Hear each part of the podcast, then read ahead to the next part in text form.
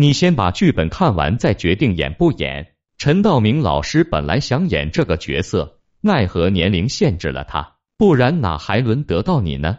我的前半生导演对雷佳音说，这一句话让这个已经出道了十八年的大男孩遇见了他人生中最重要的贵人陈俊生。从此，雷佳音也走上了开挂一般的人生。在我的前半生播出之前，雷佳音已经出演过不少角色，拿过不少奖项，但一直不温不火。二零一六年拍摄完《白鹿原》时，雷佳音就说过，这可能是我的最后一部剧了。直到二零一七年，马伊琍向导演推荐了好友雷佳音，才让这个三十四岁的东北男人死灰复燃。可以说，雷佳音的人生完全是靠自己一路摸爬滚打出来的。零幺，一九八三年，雷佳音出生在辽宁省鞍山市的一个不到十四平米的小家庭里，父母都是下岗工人。因为从小就调皮捣蛋，不爱学习，所以十五岁就辍学不念了，连初中都没有读完。本想着辍学后可以在自家楼下开一个佳音。饭店做小生意，但父母觉得宝贝儿子的形象和身高都很占优势，想着以后开个服装店，让儿子做模特。一不做二不休，很快夫妻俩便决定陪着儿子去沈阳面试模特。没成想，雷佳音的半只脚刚踏入模特学校，就遇上了他人生中的贵人吕小荷。这一见，从此改变了他的命运。这是谁家孩子？吕小荷看着十五岁刚刚从模特室面试完的雷佳音说：“雷佳音瞥了一眼，看着眼前的这个男人，你要咋地？”年少轻狂的他还不知道吕小荷是谁，但雷佳音的父亲一眼就认了出来，这人是电视上常出现的著名男演员吕小荷。雷父激动的上前说：“这是他儿子。”吕小荷一眼就看中了这个年仅十五岁的雷佳音。让他跟着自己学表演。后来雷佳音回忆，他以为吕小荷口中的表演是指小品，就像是春晚那样的，所以面试的时候也非常放得开，把评委老师们都逗笑了。吕小荷看中雷佳音，也正是因为他身上这股不要脸的劲儿。就这样，对表演还没有什么概念的雷佳音，稀里糊涂开始了他的新人生，进入了沈阳艺校学习表演。原本对学习不感兴趣的雷佳音，进入到沈阳艺校之后，仿佛被打通了任督二脉，疯狂爱上了表演。在学校三年，年年文化课、专业课都是第一名。雷佳音说，这里面有很大一部分原因是自己作为一个鞍山人，在沈阳学习有非常强烈的孤独感。每周放假，整个学校只有几个老乡。没人和自己玩，就只能看书解闷。后来越看越感兴趣，自己就慢慢从一个辍学小混混变成了沈阳艺校的学霸。三年后，雷佳音以第二名的优异成绩考上了上海戏剧学院表演系。零二进入上戏之后，雷佳音就认识了他现在的妻子，当时的同班同学翟旭飞。俩人因为经常一起排练，产生了感情。后来又被老师撮合，才正式在一起。翟旭飞是一个非常低调的人，甚至在网上都很少公开露面。雷佳音也鲜少在公开场合提起这个陪伴在他背后的爱人。其实，翟旭飞无论是家庭还是实力，都是在雷佳音之上的。在彼此还没有名气的时候，翟旭飞已经在娱乐圈崭露头角，出演过多部影视剧。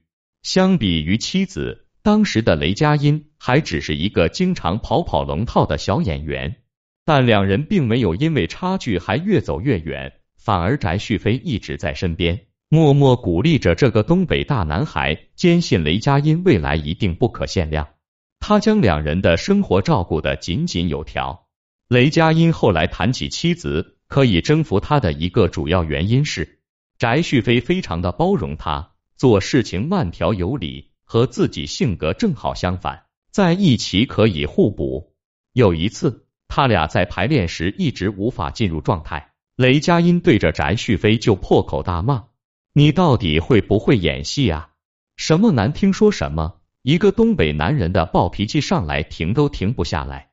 而此时的翟旭飞拿起一瓶红牛递给他说：“你喝瓶红牛消消气，有话好好说，别上火。”还在气头上的这个男人接过手里的红牛，直接就扔在了地上。翟旭飞依然没有搭理他，默默捡起来放在桌上。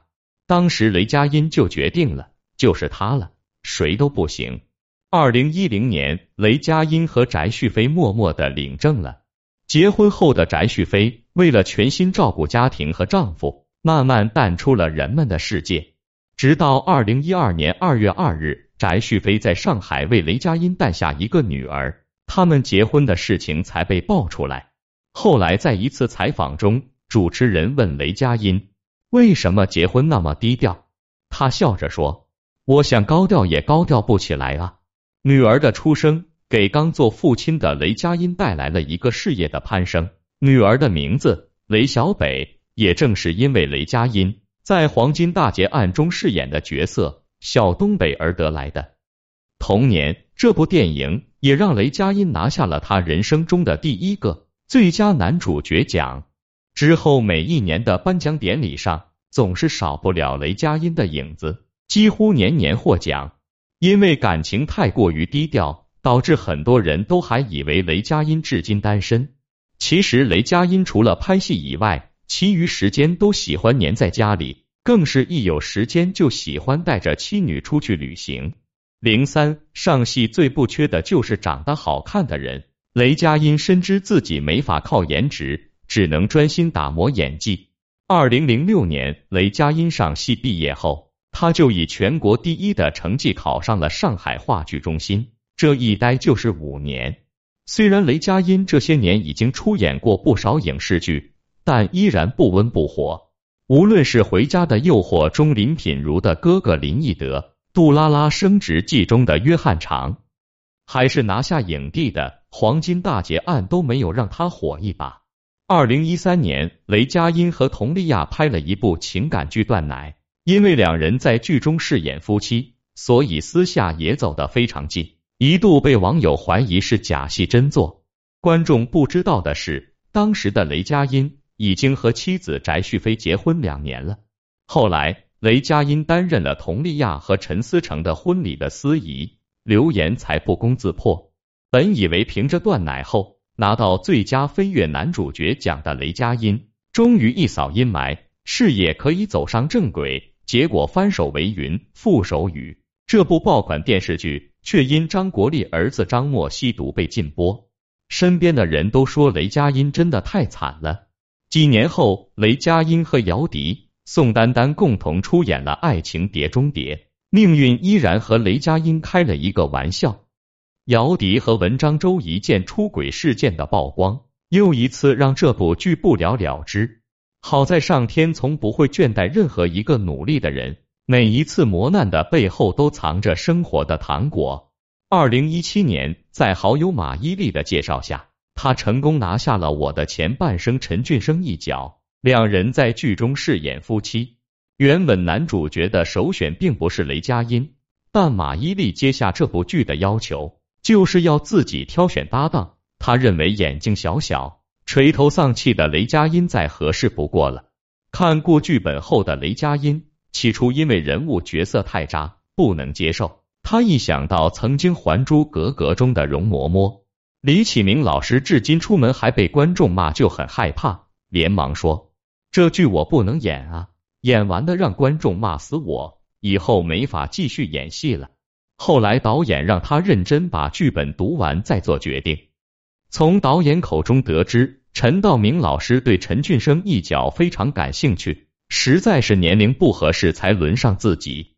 再加上和自己搭戏的演员都比自己有名气，雷佳音决定接下这部剧。这一年，雷佳音三十四岁。没想到我的前半生剧中这样一个不讨喜的角色，却让雷佳音意外爆火。他终于熬了出来。剧中的演员马伊琍和饰演他丈母娘的薛珍珠都认为陈俊生会改变雷佳音的命运。好的角色一定是会相互成就的。果不其然，他做到了。同年加上《白鹿原》，绣春刀二》《我不是精英》等影视剧的陆续播出，雷佳音的剧本开始接到手软，他终于被人看见了。人到中年才彻底爆火的他，并没有停下钻研的脚步。他深知，如果在此刻迷失了自我，那么他永远只能站在前夫哥的角色上苟延残喘。二零一九年《长安十二时辰》让雷佳音再一次迎来事业的高峰期。在剧组八个月的时间，雷佳音把自己搞到伤痕累累，每天都在摔摔打打，救护者随时准备带着他去医院。功夫不负有心人，《长安十二时辰》播出后，他成功拿下白玉兰最佳男主角，这部剧也被评为最佳国产剧。雷佳音说自己刚进入中戏时，特别嫉妒师兄胡歌，觉得人家怎么长得又帅，戏路又好。在他还默默无闻的时候，胡歌就已经凭着《仙剑奇侠传》红遍了半边天。现在的雷佳音也终于在出道十八年后熬了出来，成为了家喻户晓的雷大头，一点都不减当年胡歌的热度。两年后。雷佳音和杨幂合作了一部奇幻冒险电影《刺杀小说家》，每天都是高强度的打戏，在拍摄现场频频被道具砸到身体。为了让剧情更逼真，雷佳音全程没有使用任何护具，咬牙坚持了下来，被导演称为最玩命的男人。现在的雷佳音几乎拍一部戏就火一部戏。二零二二年初，《人世间》成为了开年的一部王炸大剧。又一次毫无意外的将他推上了热搜。这次和樱桃、宋佳等搭戏的雷佳音饰演家中最没出息的孩子周炳坤，因为在剧中总是被父亲拿来和姐姐们比较，总是戳中痛点和父亲争吵，入木三分的演技让观众频频落泪。此时他不是雷佳音，他只是周炳坤。就在人们还沉浸在周炳坤的角色中时，雷佳音的相逢时节又刷屏了。有阳光正午这个活招牌，注定又是一个大爆款。对于一个演员来讲，演好一个角色并不轻松。但这么多年，雷佳音演什么像什么。无论是抛妻弃子的陈俊生，还是孤独求胆的张小静，他从不留恋剧中人物带来的光环。他只知道。身为一个演员，能被观众记得是很自豪的一件事。在一个流量小鲜肉纵横的世界里，三十九岁的雷佳音硬是凭着自己的实力走出了自己的一条路线，大气忠诚，邪见终归，仍初心不改。